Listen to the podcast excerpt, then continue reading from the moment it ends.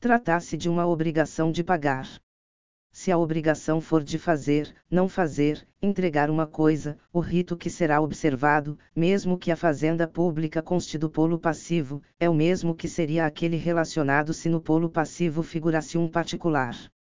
A legitimidade passiva. O que é alterado aqui é o fato de estar tratando de obrigação de pagar, cujo polo passivo é ocupado pela fazenda pública. Quando se fala em legitimidade passiva, estamos falando de fazenda pública, a qual abrange item União, item Estados, item Distrito Federal, item Municípios, item Autarquia, item Fundação com personalidade de direito público. O pagamento deve ser realizado por meio de precatório ou de RPV. Item precatório: será realizado o pagamento por precatório quando a dívida superar 60 salários mínimos. Item requisição de pequeno valor: RPV será realizado o pagamento dessa forma quando a dívida não passar de 60 salários mínimos. Isso na esfera federal. Na esfera estadual e municipal, há precatórios maiores de 40 salários mínimos no caso de esfera estadual e maiores de 30 salários mínimos para a esfera municipal, desde que não tenha lei estadual ou municipal prevendo um valor diferente. B. Execução provisória e definitiva em face da fazenda pública. De uma forma geral, não se admite execução provisória contra a fazenda pública, como se verifica no art. 2b da Lei 9494. Este dispositivo diz que a sentença que tenha por objeto a liberação de recurso, inclusão em folha de pagamento, reclassificação, equiparação, concessão de aumento ou extensão de vantagens a servidores da União, dos Estados, do Distrito Federal e dos municípios, inclusive de suas autarquias e fundações, somente poderá ser executada após seu trânsito em julgado. Portanto, via de regra, não cabe execução provisória contra a fazenda pública. E essa norma vem sendo interpretada de forma ampliativa, de maneira que qualquer hipótese em que implique ônus financeira contra a fazenda pública não irá admitir, via de regra, execução provisória, salvo se se tratar de um crédito de natureza alimentar e não esteja expressamente abrangido pelo art. 2b da Lei 9494. C. Cumprimento de sentença. O cumprimento de sentença terá início quando o credor apresentar um requerimento, o qual deverá vir acompanhado de uma planilha que venha discriminando o valor da dívida.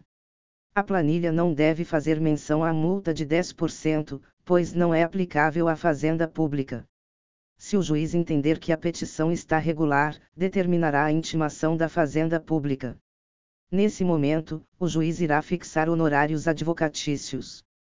No entanto, se a fazenda pública não oferecer resistência, os honorários advocatícios serão indevidos. Após a fazenda pública ser intimada, poderá ela assumir algumas posturas. Item ficar inerte. Item reconhecer a dívida em sua integralidade. Item reconhecer a dívida em parte. Item oferecer impugnação ficando inerte ou se reconhece a integralidade da dívida, o juiz simplesmente requisitará precatório ou RPV, a depender do valor. Na situação de reconhecimento de parte da dívida, já haverá a possibilidade de requisição de pagamento pelo juiz, a depender do valor é que será verificar se é caso de RPV ou de precatório. Atente-se que este valor incontroverso dependerá, para ser requisitado como RPV ou precatório, do total do crédito, e não com base no valor incontroverso. Ou seja, ainda que a União reconheça um valor de 40 salários mínimos, o que implicaria RPV, se a execução é de 80 salários mínimo, não caberá RPV e sim precatório. Isso porque não se admite fracionamento para expedição de pequeno valor. A hipótese de impugnação ocorrerá na hipótese em que a Fazenda Pública pretender apresentar defesa, valendo-se de impugnação, ou até mesmo simples petição, a qual alegará impedimento ou suspeição. São temas que podem ser alegados na impugnação da Fazenda Pública, incompetência relativa do juiz, inexigibilidade do título, etc. O prazo para o oferecimento da impugnação é de 30 dias, sendo prazo específico para a Fazenda Pública. Sendo rejeitada a impugnação, e não sendo imposto recurso de agravo, o magistrado então determinará a expedição do precatório, ou mesmo a requisição de pequeno valor. D. Execução por título extrajudicial contra a Fazenda Pública.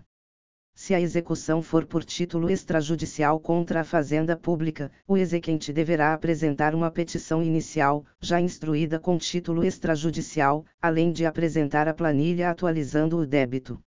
Deferida a execução, o juiz determina a citação da Fazenda Pública, já que se está instaurando um novo processo, e deve nesse momento fixar os honorários advocatícios professor Rodolfo Artman entende que nesta situação caberão honorários advocatícios de qualquer maneira, pois se está diante de um novo feito. Realizada a citação, o prazo para a apresentação de embargos pela Fazenda Pública será de 30 dias. Nos embargos, a Fazenda Pública terá a possibilidade de alegar e de levantar qualquer matéria que seria lícito em processo de conhecimento. O embargado é citado para uma resposta e aí será observado o que diz a legislação para seguir o rito até que seja prolatado uma sentença. Não sendo opostos os embargos, ou tendo saída a pretensão deduzida nos embargos julgada improcedente, então será requisitado o pagamento por meio de precatório ou por RPV. E, requisição do pagamento pela Fazenda Pública há necessidade de aguardar o trânsito em julgado para haver a requisição do pagamento, seja por meio de precatório, seja por meio de RPV. O juiz deverá prestar diversas informações ao efetuar a requisição do pagamento, devendo indicar o nome das partes, o valor do crédito, a natureza desse crédito, data do trânsito em julgado, dentre outros, devendo tais dados serem transmitidos à presidência do tribunal. Aqui há o exercício típico de atividade administrativa. A presidência faz a verificação dessa requisição feita pelo juiz. Sendo hipótese de precatório, o órgão da presidência encaminha essa requisição à Fazenda Pública, responsável pelo pagamento.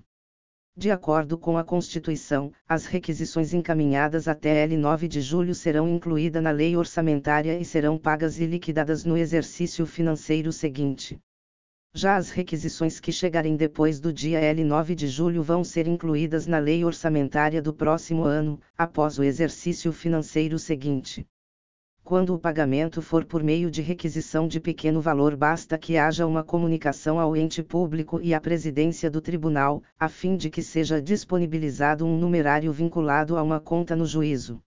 F. Efetivação do pagamento pela Fazenda Pública os pagamentos serão feitos por precatórios, respeitadas as respectivas aquisições. Isso é princípio da igualdade.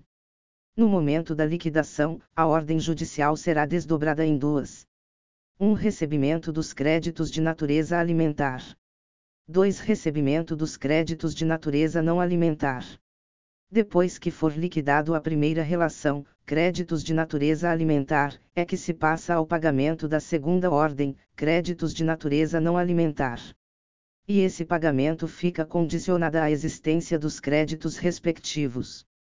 A SC 62-09 alterou a CEF, criando outros créditos que possuem preferência no recebimento. A partir de então, tem a previsão na Constituição de que os débitos de natureza alimentar, cujos titulares tenham 60 anos ou mais, na data da expedição do precatório, ou que sejam portadores de doença grave, terão preferência sobre todos os demais débitos. Acredito que também seriam incluídos aí aqueles que completem 60 anos ou venham a se tornar portadores de doença grave, a fim de obter a preferência da preferência cria-se a preferência dentro da preferência. E essa preferência é até o equivalente ao triplo do fixado em lei para aqueles fixados em lei como requisição de pequeno valor. Os créditos abertos serão consignados ao Poder Judiciário, cabendo ao presidente do tribunal determinar o pagamento desses créditos. G. Sequestro. Se não for observada a ordem cronológica para pagamento, estará autorizado a requerer que seja feito o sequestro do valor. Essa providência deve ser pleiteada diretamente na presidência do tribunal, mas apesar de alguma discussão não descaracterizaria a natureza administrativa do tribunal. Supondo que o levantamento já tivesse sido efetuado em detrimento da ordem pré-estabelecida. Nesse caso, a presidência deve liberar todos os pagamentos que foram preteridos até regularizar a ordem de pagamento primitiva.